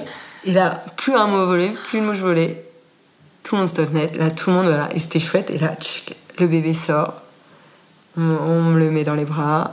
Là, on se regarde avec Céline. Et c'était finalement notre premier accouchement qu'on a vécu ensemble. Eh ouais. Le troisième, vous Et là, il était hyper dans son élément, Célian. Il était vachement bien. Il a vachement. euh, tu vois, il a tout de suite suivi le bébé parce qu'il Mhm. y a tous les petits tests et tout, euh, etc. Et là, euh, moi, il a, il a dû, je sais plus, il m'a refait une, une épisio, une petite épisio. Donc voilà, le temps qu'on me recouse et tout. Et alors là, il y a un autre truc auquel j'étais préparée. Ça, j'en ai pas parlé pour l'accouchement d'avant, mais je crois que c'était également le cas au Brésil, mais quand même à moindre échelle. On ne te rend pas ton enfant tout de suite. On te le prend pendant 4 heures. C'est-à-dire? C'est-à-dire qu'on t'emmène ton enfant et tu ne le revois pas avant 4 heures. Mais pour faire quoi? Je sais plus, des tests, des je sais pas quoi. Il est en surveillance, euh, je sais pas. Alors que T'avais fait accouchement du normal. euh, Pas du tout? Si si quand même, on me l'a mis sur moi. J'ai eu, j'ai eu, à- on me l'a pas retiré direct. Mhm. on, on est peut-être resté, je sais pas, 10 minutes, un quart d'heure dans la salle de, de travail euh, Mhm. euh, avec le bébé, le temps qu'il fasse ses petits tests et tout. Et puis après, on me l'a enlevé. Enfin, pas. En fait, moi, quand je, je le voyais par. enfin, déjà, je savais, hein, j'avais été pré- préparée avec ça. D'accord. Et j'avais dit, moi, je veux pas. Je crois que normalement, il te l'enlève même plus que ça. Et, euh, et moi, j'avais signé une décharge pour dire, moi, je veux le récupérer avant. euh, tu vois D'accord. Ouais. Ah oui, étonnant. ouais. Et, euh, Étonnant d'être, euh, si tout se passe bien, d'être séparé son ah bébé ouais. dès la naissance. Ouais, ouais, quoi. très étonnant. Mais si tu veux, je l'ai bien vécu. Je l'ai pas mal vécu parce que j'étais très préparée psychologiquement à ça. Mais ça aurait été violent si Mais je l'avais pas su. chez eux, quoi. Oui. Ils font ça.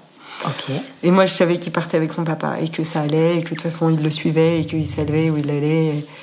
Mais ouais, tu sais, t'es dans un autre pays, tu te dis, voilà, c'est mon bébé, quoi. J'ai Ouais. pas envie qu'il arrive. T'es dans, dans un pays où il y a des kidnappings, euh, où il y a des. Enfin, tu vois, tu te dis, bon, c'est bon. Il part avec son papa, Ouais. on me recoue. Et là, on me met en truc de réveil, là, dans Ouais. un petit truc de réveil où, avec du. complètement shooté, là. Du au- gaz Ouais. Et là, j'ai- mais là, mais j'étais, mais trop. Je planais, mais complet. J'étais, mais trop, dans un état, mais trop. Et là, j'étais même. Enfin, tu vois, me- mon bébé me manquait. J'étais contente, je savais qu'il allait bien. Et puis moi, je vivais. euh, des moments euh, tranquilles, quoi. Mm. J'étais apaisée, j'étais bien, j'étais, j'étais cool. J'étais cool. Et voilà. Et puis après, euh, en fait, le temps que tout ça se passe, je suis peut-être restée une heure et demie Mhm. euh, à ce moment-là. Et puis après, le temps de remonter dans ma chambre, j'ai dû l'attendre encore peut-être une heure ou deux. Enfin, tu vois, le temps que tout ça se passe. Et puis après, j'ai récupéré mon bébé. Ah ouais. Et voilà. Et puis alors là, euh, c'était pas le maquillage, mais c'était le. Alors, c'est peut-être pas le premier soir, mais le deuxième soir. Là, pareil, j'avais dû me batailler pour, faire, pour rester deux nuits, tu vois. Mhm. Et le deuxième. Donc là, j'ai accouché quand même à 11h du matin. Donc après, t'as tout l'après-midi, voilà, tu passes ta nuit. Et puis Mhm. après, j'avais passé une deuxième nuit. Et donc le deuxième soir, là, il t'apporte genre un dîner de gala. Mais Avec non. Bouteille de champ, saumon fumé. Ah ouais. machin, ouais. Génial. Et donc tu te fais un dîner, ton, ton mari peut dormir sur place aussi s'il veut. Il Non, non, dormait dans la chambre. Du coup, non, il est, il est quand même rentré pour. euh, Pour les enfants. il a passé la soirée avec moi et puis après il est re- reparti euh, pour retrouver les enfants. Sinon, il aurait pu dormir avec toi dans Oui. la chambre Absolument. Sur des vieux lits de campement comme on a Non, sur France, un ou- chou- ouais ouais, mais sur un, je pense, je sais plus, un canapé. Faut savoir que ma chambre c'était euh, genre une mini suite. euh, Enfin, tu vois, Mm. c'était quand même assez. euh, C'était t'avais la- confort. Ah ouais, ultra confort, ultra confort. C'était vraiment bien. J'avais vraiment, j'ai vraiment eu beaucoup beaucoup de chance de d'avoir, enfin, de vivre ça dans ces conditions-là, etc. J'en suis bien consciente. Tu sais Mais- combien ça a coûté, d'ailleurs, Ouais. ces accouchements dans Ouais. les différents pays? Ouais. Je crois que c'est aux alentours de 4000 dollars. Ou, euh, enfin, tu vois, à la Ouais. louche. hein. Ouais, ouais. Euh, et je crois que d'ailleurs, c'est à peu près le même prix euh, si c'est une césarienne ou si c'est. euh, tu vois. de- Et t'as rien qui est pris en charge? Si, enfin, nous, on a une assurance qui prenait Oui, tout en charge. mais je veux dire, euh, pas publiquement, quoi. Mais non. Alors, publiquement, euh, je, euh, si, si, t'as. Je sais pas comment ça se passe pour les gens. Je pense que si tu peux quand même accoucher, euh, t'as le truc minimum, euh, Ouais. enfin tu vois, à la chaîne, euh, machin, euh, qui est pas du tout. Hmm. Mais je sais pas comment ça se passe si hors assurance, tu vois. Mais mais moi je sais que c'est à peu près dans ces ordres de prix là, tu vois. Et en revanche, tu vois, c'était à nous d'avancer les frais. Ouais, bien Parce sûr. que on n'a euh, pas pu organiser le truc avant, parce qu'il est né trois semaines. Enfin, ça, ça, c'était au, au- remarque là aussi, il me semble qu'on a. Bref, ça dépendait. Mais en Roumanie, on avait réussi à tout paquer avant et on n'avait rien à avancer. D'accord. Et dans les autres pays, euh, si on avait dû avancer au moins une partie des frais. Et puis là-bas aussi, si, il y a aussi le fait que tu payes la clinique, tu payes euh, l'obstétricien, Mhm. tu payes l'assistant de l'obstétricien. Enfin, tu les payes tous séparément. Enfin, c'est un peu bizarre. Ah, d'accord. c'est très Ouais, compliqué. c'est pas centralisé, ouais. Non. Ok. C'est un peu compliqué. Et au tout début, tu Tu payes le euh, matériel, tu payes. Enfin, Il te détaille sur la mais facture bien sûr, tout est détaillé. Le fil. pour Mais oui, je te jure. Alors nous, euh, tu vois, à la clinique, j'avais moi mon petit kit avec euh, mon thermomètre perso, euh, mon truc, euh, limite mon, je sais plus, enfin chaque et le bébé aussi, il avait son petit thermomètre et tout, et tout ça il te le donne à la fin parce que c'est des trucs que t'as payé toi, D'accord. tu vois? Ok. Et tu parlais pour ton premier enfant, quand tu étais en Roumanie, tu avais parlé de cette euh, sage-femme euh, suisse qui euh, t'avait accompagné, guidé un petit peu sur donner des conseils à propos de l'allaitement. Et Ouais. tu les as allaités ou pas du tout? Oui, oui, bien sûr. Du coup, bah, vu que ça s'est super bien passé pour César, Mhm. euh, bah, du coup, j'ai voulu allaiter euh, Pablo aussi. Mhm. Et alors César, je l'avais allaité, euh, j'ai adoré. Donc pendant tout, il est né au mois de juin, je l'ai allaité tout l'été, etc. Mais quand il a eu trois mois, je me suis dit là, j'ai vraiment, je commence à vraiment avoir besoin de mon indépendance, Mm. de le laisser un peu, de refaire mes choses, mon Mhm. boulot, mes trucs. Donc je me suis dit, je, je, je me vois pas l'allaiter euh, jusqu'à un an ou euh, Mhm. tu vois. Donc je me suis dit bon là c'est bien. En fait c'était génial, j'ai adoré, mais là c'est bien. Et donc j'ai arrêté, euh, tu vois, du coup, le temps d'arrêter. J'ai décidé, ça quand il avait peut-être trois mois, donc après en mixte, le mois qui a suivi, et puis il a été allaité quatre mois, quatre mois et Mhm. demi, tu vois. Super. C'était top. Et après, bah, pareil pour Pablo, sauf que Pablo, en fait, euh, quand il avait trois mois, on a eu la chance de pouvoir aller se faire un voyage euh, en amoureux en Argentine. Ma sœur est venue de France pour euh, garder les enfants. Et, euh, et du coup, on est parti en Argentine. Et là, je me suis dit, bon, bah, ok, bon, bah, du coup, j'arrête. Et du coup, tu vois, il a été allaité trois mois. Ouais. Et, et le dernier, Albert, euh, il est. euh, pareil, je me dis, bon, je vais l'allaiter, super. Ça se passe trop mal. Trop, trop mal. Arrête. Euh, genre, il fait la pince crocodile, crevasse, impossible de s'en défaire. Donc je me dis, bon, c'est pas grave, je vais faire la, théorie des deux semaines, là, comme j'avais mhm. dit au départ. Je m'accroche deux semaines et si ça marche pas, on arrête. Je l'allaite, je l'allaite, je souffre, mais c'est pas grave, j'y vais, j'y vais, j'y vais. Je me réveille, je vois une mare de sang au niveau de sa bouche. Il, buvait du sang. Quelle horreur de ta du sang. Ouais. Mais du sang rouge. Oh Vraiment. La violence. Et là, je me dis, bon, ok, ça va pas du tout, là, je fais pas du bien à mon bébé, hein. on est d'accord.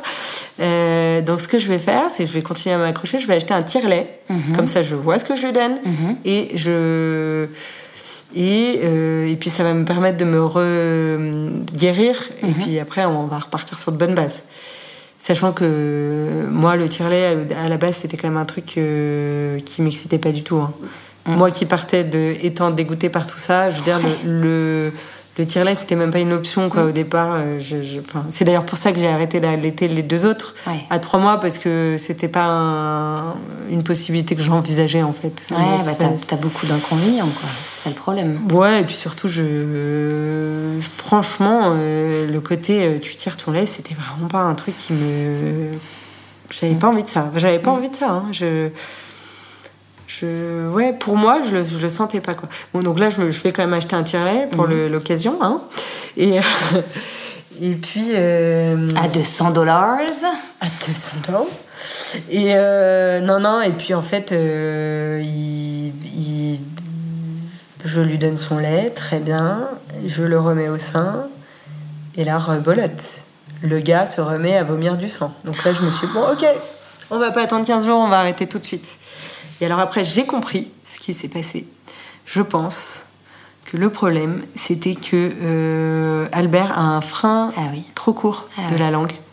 Et donc en fait, euh, je crois que c'est vraiment le seul, le rare et seul cas où tu ne peux pas allaiter en fait, où le seul moyen c'est de lui couper le frein.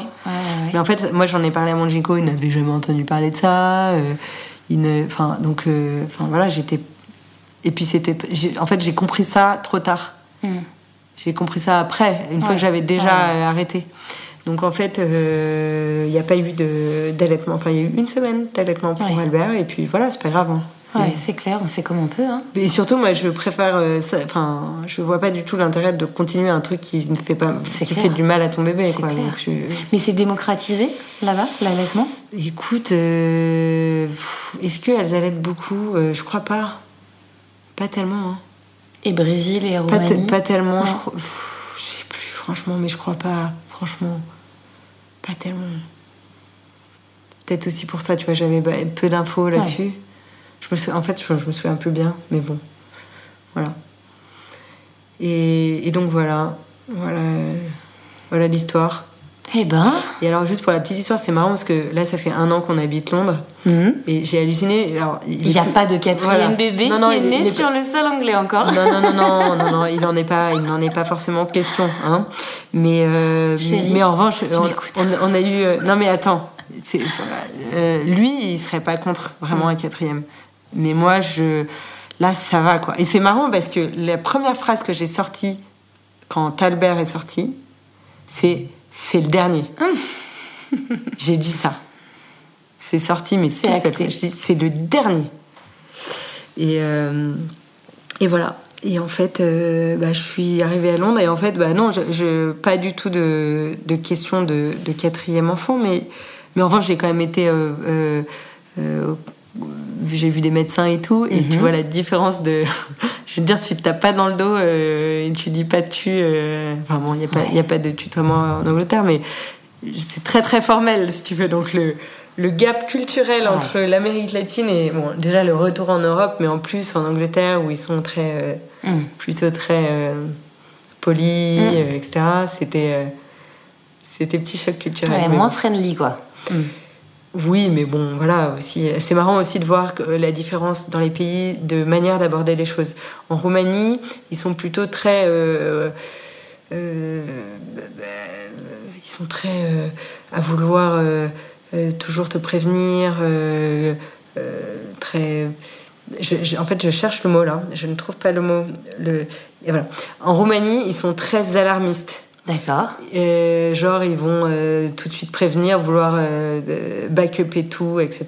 D'accord. Au Brésil, c'est l'inverse. Rien n'est jamais grave. Tout va bien. Tout roule. tout va bien, quoi. En Roumanie, euh, dans le suivi de grossesse, attention, t'as pris un petit demi-kilo de trop, ça va pas. Au Brésil, mais t'es en pleine santé, tout va bien, tout au bon, c'est nickel. Ils sont très, très, très positifs tout le mm. temps. Euh, ouais, ouais, super. Euh.